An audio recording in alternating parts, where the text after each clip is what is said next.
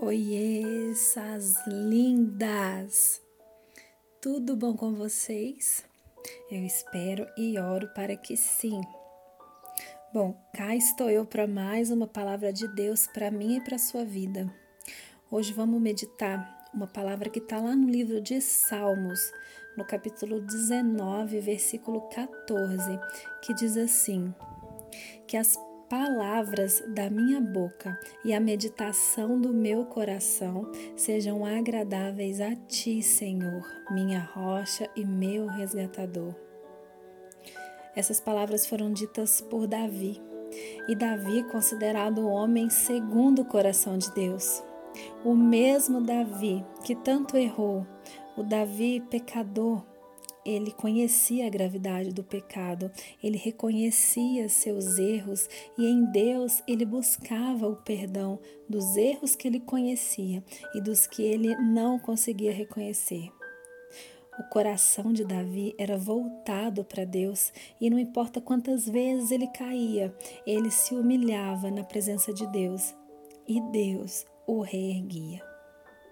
Aqui, quando ele diz nesse salmo que as palavras da minha boca e a meditação do meu coração sejam agradáveis a ti, ele entende que o coração do homem deve estar cheio das coisas de Deus e dessa forma as palavras que saem da boca do homem serão palavras que agradam ao Senhor. Amada, talvez você seja uma mulher tagarela assim feito eu, ou talvez não, mas esse versículo me fez meditar sobre as palavras que têm saído da minha boca. Será que aquilo que está no meu coração e aquilo que tem saído pela minha boca tem sido algo agradável aos olhos e aos ouvidos do Senhor? Que todas nós possamos refletir nessa palavra e voltar o nosso coração a cada dia mais para o nosso Senhor. Vamos orar? Senhor nosso Deus, amado Pai, em nome de Jesus eu oro para que o Senhor venha preencher os nossos corações e que nós possamos declarar com a nossa boca somente palavras que agradam a Ti, palavras de amor, palavras de esperança, de justiça e não palavras de desânimo, palavras mentirosas, palavras é, malditas e, e de derrota. Pai, nós queremos ser mulheres reconhecidas pelo Senhor, segundo o teu coração. Essa é a minha oração, em nome de Jesus.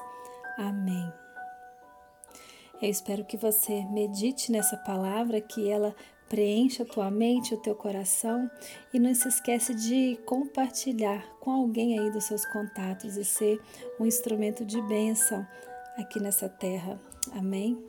Eu fico por aqui, que Deus abençoe poderosamente a sua vida. Um grande beijo e até o próximo áudio.